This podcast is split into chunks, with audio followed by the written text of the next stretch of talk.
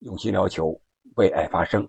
首先向大家汇报一下，由于前段时间连续作战，啊，我这个作战指的是这个有朋自远方来，朋友来了有美酒啊，连续五天啊喝了点酒，再加上这个天气的原因，自己没有注重保养，休息不好，再加上周六晚上熬了一晚上，看了一场欧冠的决赛，然后周日下午呢。又踢了一场球，这个运动量也比较大，跑了十三四公里，然后这个嗓子呀和溃疡呀、头昏脑胀呀有一些加重，啊，昨天吃了一点药，调理了一下之后呢，今天这个状态感觉嗓子好多了。首先要感谢朋友们的关心，你看这嗓子说着说着就不好了，啊，所以说也用自己的切身体会，特别是这几天的一个切身体会。给大家提个醒吧，无论是年龄大一点的，还是年龄小一点的朋友们，我这里我记得有一些年龄小一点的，可能还是学生，啊，千万不要像我这样学习，年纪轻轻的就想喝酒呀，就熬夜呀，早晚有一天你的身体会透支的。透支之后，等到我现在这个年龄，你就会感觉到身体是自己的，身体难受了，只有自己能够知道，别人是替代不了的。啊，所以说从年轻的时候就要注意自己的身体，规律的饮食，不要熬夜。年龄稍微大一点的朋友呢，我觉得要服老。这个年纪了，再连续作战，肯定身体是吃不消的。要想活得久，活得好，我觉得还应该细水长流。朋友之间的感情不是只有喝酒这一种方法呀。好了，咱们言归正传，还是聊聊足球吧。聊什么呢？我想聊聊欧冠之后最近的一些比赛。你看，中超也来了。其实除了中超之外，还有很多比赛，像国字号的土伦杯呀，还有 U23 的亚洲杯呀，还有欧国联的一些比赛，还有欧洲预选赛，还有世界杯外围赛的一些附加赛需要打。这比赛还是很多的，但是中国队参加的比赛就很少了。我们中国只有中超联赛，由于疫情的影响。我们对我们中超自己的联赛关注的可能是少了一些，但是中超开赛呢是正好赶上欧洲的一个夏季的联赛的间歇期，这样的话，我觉得我们应该啊更应该，无论是从赛制的安排上还是情感上来说，都应该看一看中超联赛了。虽然没有什么大牌的球星球员了，也没有名帅了，还是。这个赛会制的比赛啊，分四个阶段。首先开打的是六月三日第一个阶段的比赛。那本期节目呢，我就想聊聊我们的中超联赛，还有就是憨憨聊球节目向世界杯倾斜的一个总体的安排。这里是喜马拉雅出品的憨憨聊球，我是憨憨。我们先说说欧冠的一些后遗症吧。我在网上也看了一些报道，除了比赛本身之外呢，在场外发生的一些事情。也引起了大家的热议啊，比如说这个对组织方的不满呀，这欧足联对组织方不满，特别是大部分的大多数的利物浦球迷不能进场，还有就是进场期间发生的混乱，推迟三十六分钟开球这样的严重事故，还有就是赛后球迷在球场附近留下的一些垃圾，满地数以吨计的垃圾，完全是毁三观的呀。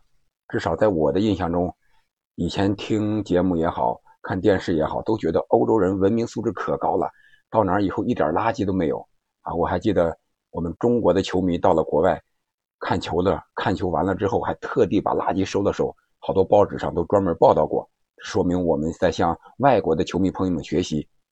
为什么在国内就不行呢？你看看，其实外国人也不全是这样，欧洲人也不全是这样。事实的真相，并不是美国、欧洲的月亮比中国的圆，而是一样的。人的素质呀，还有各种性格呀，肯定他有一个不一样的地方，有高有低呀，或者说有好有坏呀。他的价值观不同，他可能做的事情的后果、结果是不一样的。欧冠比赛结束之后，欧洲五大联赛啊，真真正正的就是进入了休赛期。这两个月的时间究竟怎么度过呢？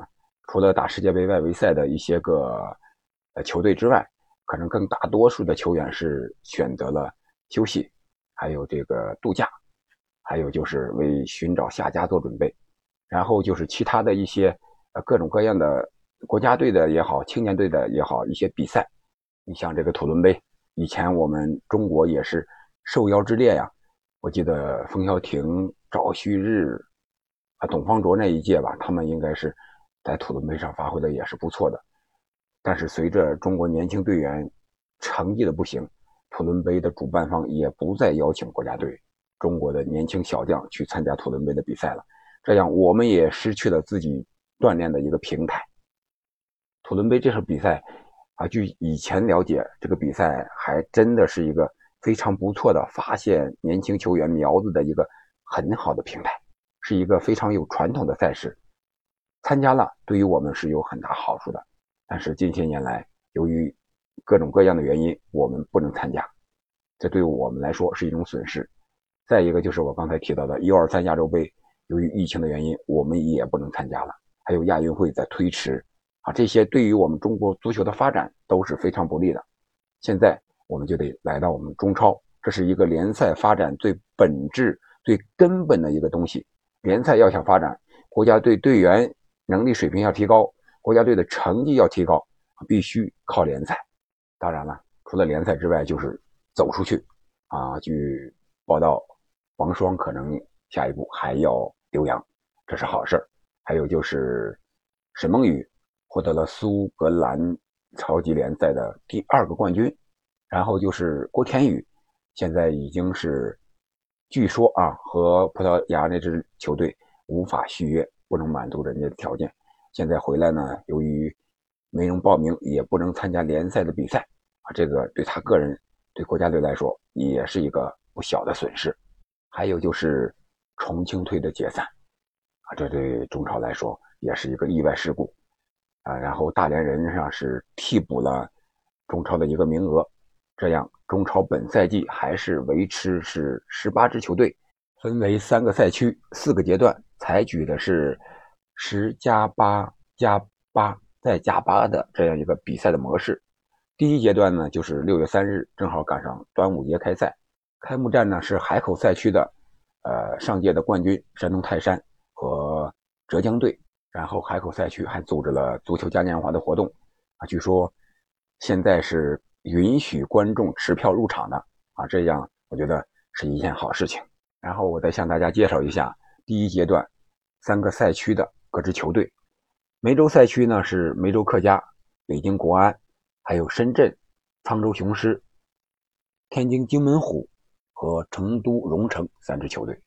海口赛区是山东泰山、长春亚泰、广州城、河南嵩山龙门、大连人、浙江。大连赛区呢是上海海港、广州、河北、上海申花、武汉长江和武汉三镇，每个赛区各六支球队。啊，有的人可能疑问，那大连人为什么不在大连赛区啊？我们都知道，大连人是后来递补上来的，他是因为已经降级了，是重庆解散之后缺了一个名额，所以说大连人是递补进去的。这个时候他是只能是递补到这个。重庆那个赛区，海口赛区里边，因为时间太短了，他不可能再调整啊，所以说这样的话，大家就应该理解了。然后中超三个赛区呢，每个赛区各有两支种子队，这种子队是怎么确认的呢？梅州赛区的是梅州客家，因为是主队，他占一个种子队的名额。然后其他的是上届中超前五名是种子队。这种子队有什么作用呢？种子队的作用就是。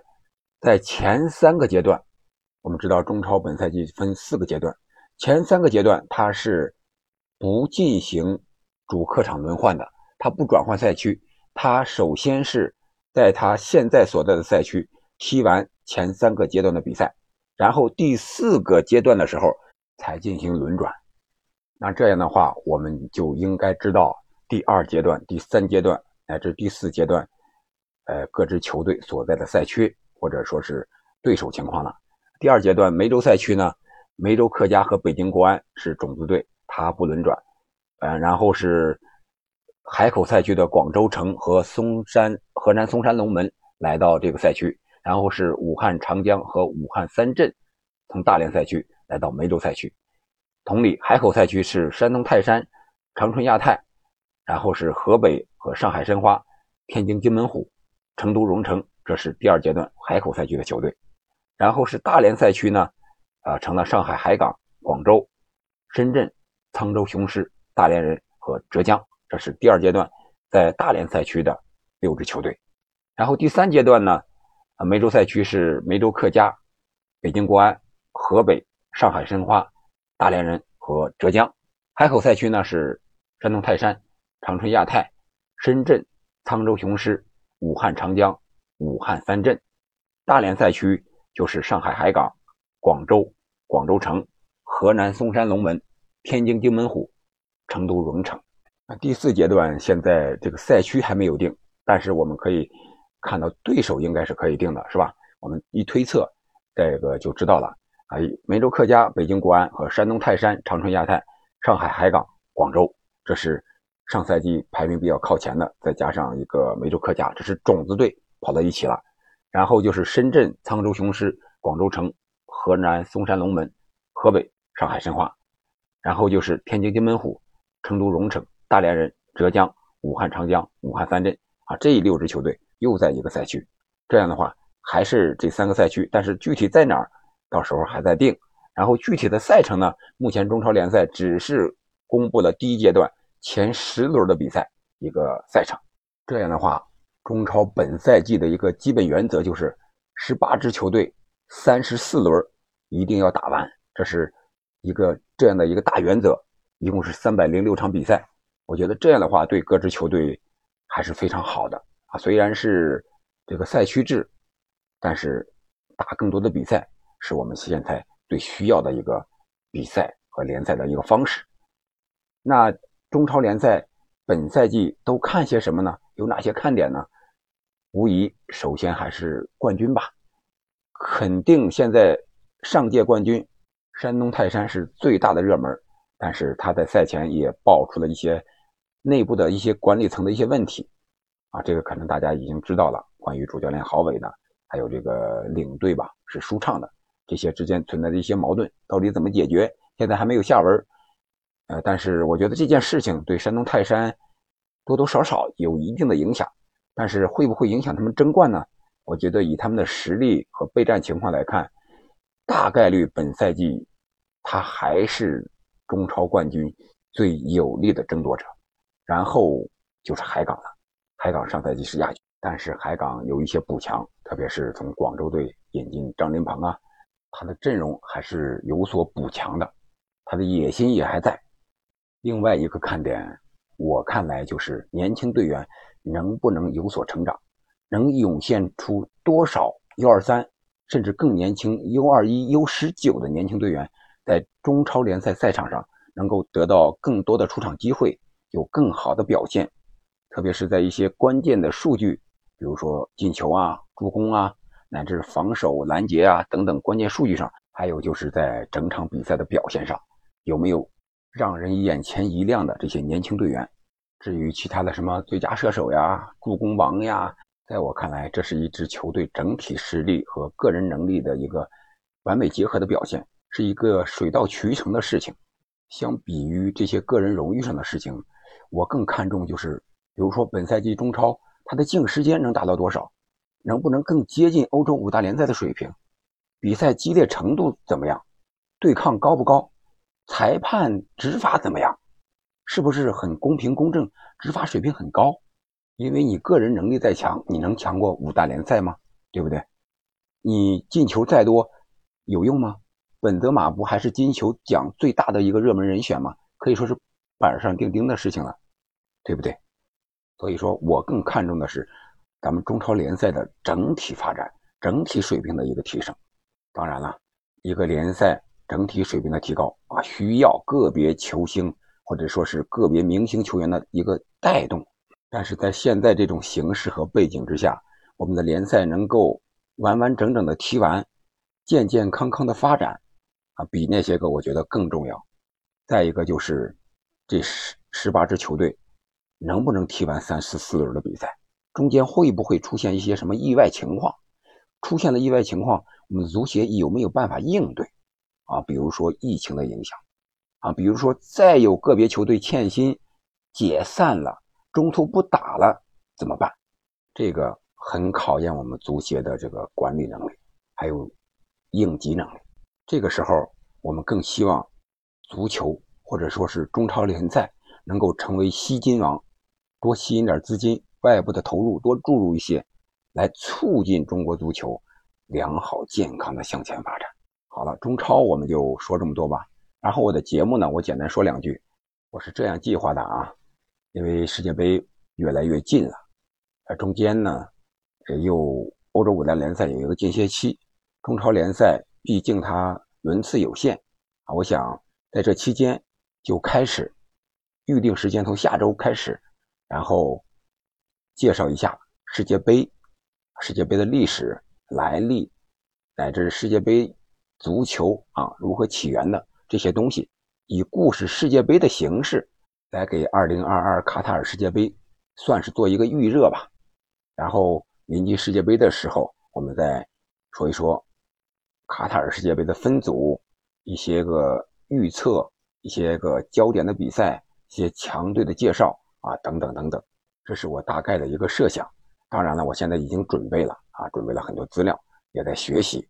争取把这个节目做到让大家满意。那大家有什么意见建议呢？也可以在评论区留言，我们到时候一起商讨，把这个节目《憨憨聊球》这个节目做得更好。好了，本期节目我们就聊到这儿吧。感谢您的陪伴和收听，我们下期再见。